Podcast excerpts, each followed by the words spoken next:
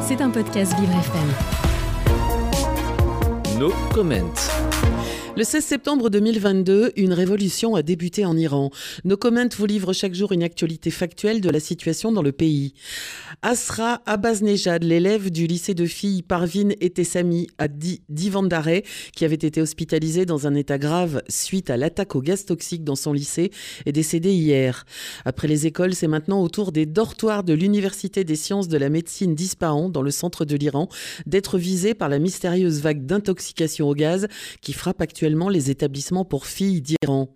Notons qu'en cette journée internationale des droits des femmes, de la femme, depuis le début de cette révolution, au moins 3953 femmes ont été arrêtées, emprisonnées arbitrairement, souvent torturées et violées. On estime qu'au moins 66 d'entre elles ont été tuées durant cette période, payant de leur vie un activisme pacifique.